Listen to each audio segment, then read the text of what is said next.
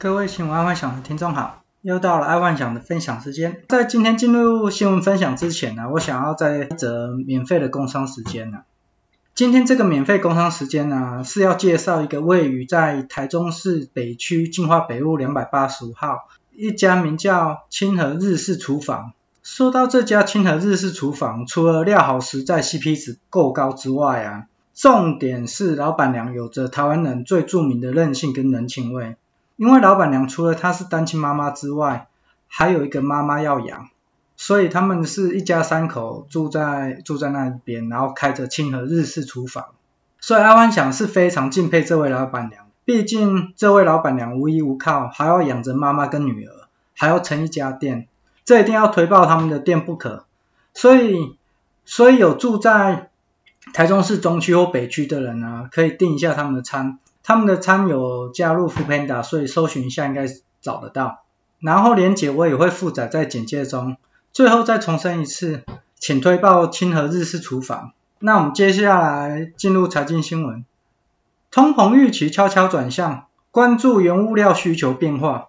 现在市场对于通膨预测啊分成两极，一种是觉得未来通膨将会爆炸，第二种是觉得目前通膨只是短期效应。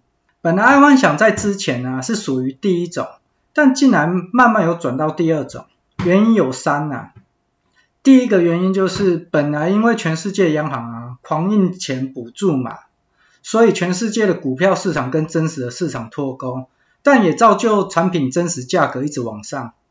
但现在解封在即，各国对于印钱补助的力道应该不会比之前还要夸张，就是应该他们会开始。不再印钱了哦，就是说哦，让一切都回归正常，就是也没有什么商业补助啦、失业补助，就让一切都回归正常这样子。这个一定会造成失业率、失业率升高。为什么？因为东西卖得贵，然后又没有政府补助，那你东西就买不下手嘛。你为了生意，你一定要砍价嘛。啊，你不为了砍价，你生意也不会好。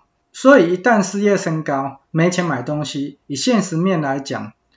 就很难去产生通膨。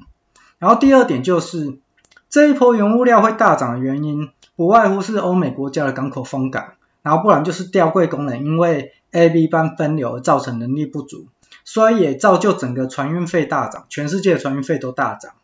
而船运费大涨肯定是加价在产品上面啊。而当欧美国家开始解封，船运费一定是会往下降的。然后再第三点就是。全世界最大的代工国家中国跟印度内陆运输啊大乱，这一波疫情的关系，中国跟印度的内陆运输整个也是卡住，所以整个内陆运输费啊也是涨得乱七八糟这样。这些多出来的内陆运输费，当然也是加在产品价格上面，尤其是原物料。不过相对的是。这两大国现在都拼拼了命去注射疫苗，所以迟早内陆运输卡住这个问题应该也会被解决。基于这三点的原因，有可能会在全面解封之后都会被解决。而当这三个因素不见之后，会造成原物料飙涨的因素就没有了嘛？所以爱幻想才会慢慢的从长期通膨慢慢转为短期通膨。但有一点可以确定的是，这一波的通膨在于消费者绝对是受伤害的。因为价格一旦拉高，很难再会下降，但可能会有变相的用折扣啊或买一送一的套路，就是说在消费端对于消费者的消费端，他们的价格拉上去之后就不会再下降了，但是有可能就是用打折啊或买一送一的策略。其实大家可以注意一下，光今年跟去年你去超市菜市场买的东西，其实价格就不太一样了。哦，整个下市场是往上拉的，不知道各位有没有发现？那再来是娱乐新闻，BTS 麦当劳二手纸袋五十万，YouTuber 阿迪怒侮辱粉丝智商。最近台湾民众在疯 BTS 防弹少年团的麦当劳联名产品，本来安幻想觉得这不太算是新闻，毕竟联名产品在市场上本来就很多见了。重点是在台湾疯抢 BTS 联名商品之后。网络出现了拍卖麦当劳纸袋的反讽，所以 YouTuber 阿 D 就发怒啊，他觉得说这样子是在侮辱粉丝的智商，就是说你把一个纸袋标价那么高，你是在侮辱人家智商嘛？但说实在话了，阿幻想觉得这个纸袋拿上去拍卖，怎么会是侮辱粉丝的智商。其实就把它当做一个商业行为，不是更好吗？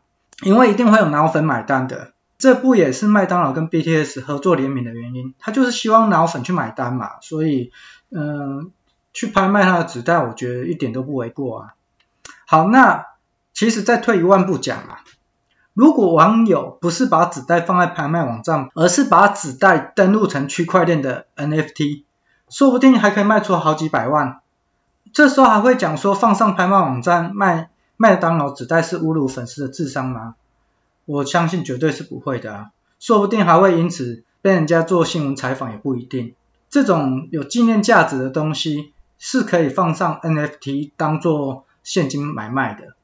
但当然了，可能要是第一位、第一百位或第一千位买到的才有，不然就是那纸袋上面要印有那种数字哦，就是它是第一个纸袋或第二个纸袋或九九九或者是八八八或六六六或者第一千的纸袋这样子才有价值。啊，如果纯粹没有印任何的那个数字，然后呃去登录 NFT，可能也没办法有任何的价值存在。但是如果如果现在都没人做，你第一个放上去，那绝对会有人去标。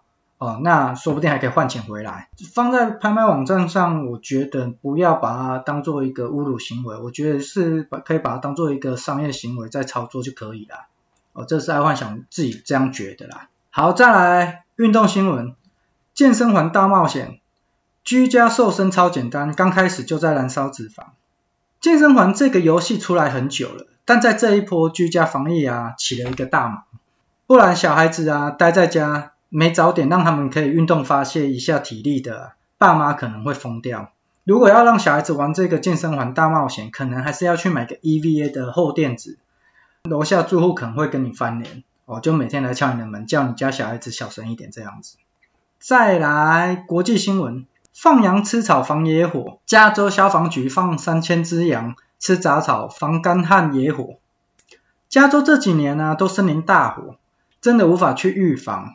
所以最终还是回归到最原始的做法，放羊出去去把草给吃完。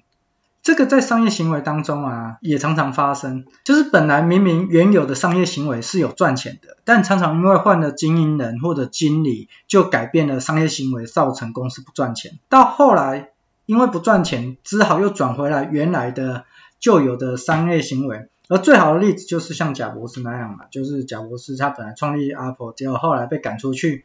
赶出去之后，因为苹果真的快要倒了，然后又把贾博士找回来，然后又创造现在的苹果王国，大概是这个模式啊，就是常常常会在商业中看到这种行为。好，再来是第二则国际新闻，Delta 病毒住院率高两倍，英国分析 AZ 效果只有六成。英国分析出来啊，只要有完成注射 BNT 或 AZ 的两剂疫苗，对于 Alpha 的病毒都有九成的防御力。但 AZ 对于 Delta 的病毒啊，只剩六成哦，就是对于印度变种的病毒只剩六成。所以目前看来，全世界有可能会像印度神童那样预言的，病毒会造成反扑。然后这个最明显的例子就是智利，智利是全球啊蛮早达到全国注射率七成人口的，但最近智利的疫情啊完全是压不住。当然，这个跟他们注射大陆的科兴疫苗有关。因为科兴疫苗只挡得住武汉病毒，但对于变种的就毫无招架之力，所以他们现在目前也也很麻烦，因为他们只注射科兴。啊，当然科兴有出来说，那的解套方式就是注射第三剂，哦，反正就是提高它的那个免疫病毒高含量高一点，就是注射第三剂这样。但但这是不是解决方式，目前还不知道，只不过他们知道就是说他要注射第三剂就是了。好，再来生活新闻。特斯拉成为八大的新宠。自从台湾进行三级警戒之后，最苦的应该就是八大行业。但好像目前呢、啊，政府对于八大行业也没有递出任何橄榄枝，就是说一些帮助他们的方式也没有。而正所谓山不转路转，路不转人转，生命自然会找出出路嘛。最近就有看到特斯拉突然火起来，为什么？因为八大用它来接客刚刚好，环保省时又省电。所以怎么讲，就是说还是要配套嘛，配套配套，有配没套就是乱的套啊啊！所以这个真的政府要好好想一下，这八大的事情要怎么处理，不是这样子封下去，因为以以目前来看，没有疫苗之前，一定就是一直封着，因为我们断不了那个源头啊。虽然现在疫情有比较降下来，但一旦解封，又会跟国外一样，哦，就是封的时候疫情有降下来，啊，但是一旦解封，又马上疫情就压起来，所以这个一切都是要靠疫苗啊，目前疫苗又打不太到，所以有点有点麻烦。好，那当然呢，在还没有疫苗之前，我觉得政府还是要针对八大做处理，因为全台湾从事八大行业的人其实还蛮多的，政府一定要多多想想。好，再来科技新闻。美国核心地段的办公大楼没有人了。美国因为长时间进行居家上班，而当下美国已经要解封了，但却出现员工跟公司抗议说，他们不想回公司上班，因为居家上班跟公司上班的效率是一样的。所以为什么要回公司上班？当然居家就好。一开始有一些公司不肯嘛，然后慢慢的他们也妥协了。所以相对的，在区域核心的地段的办公大楼，当然就出现退租潮。阿幻想在想说，这股风潮不知道会不会吹向台湾？台湾目前也正在经历美国他们去年所经历的事情，哦，就是在居家办公这样子。尤其是台北，当然中南部比较少，因为中南部大部分都是工厂。但是像北部都是公司行号的话，他们目前也是分 A、B 班嘛，然后不然就是居家办公的比较多。那会不会在等这次解封之后？哦，他们会不会去跟公司讲说啊，反正在家上班跟公司上班是一样的效率，那其实在家上班就好。不知道会不会台湾人会不会这样子去要求或申请？嗯，有可能的，我觉得，因为既然是效率一样的话，干嘛一定要去公司？但这里还有一个蛮确定的现象，就是精华地段的店面啊，高租金应该是回不去了。这一次看来啊，外卖的啦、直播的啦，都应该会会不错，但那种。精华店面高租金的啊，吸引人潮的可能就会比较少，不然就是以后等到解封之后，高租金精华地段只剩那些哦大品牌、大集团在玩的，然后那种小品牌的就可能特色店或个性店可能就比较少。这是爱幻想的未觉得未来走势啊。今天就跟各位听众分享到这，记得帮爱幻想按赞加分享哦。好，晚安，拜拜。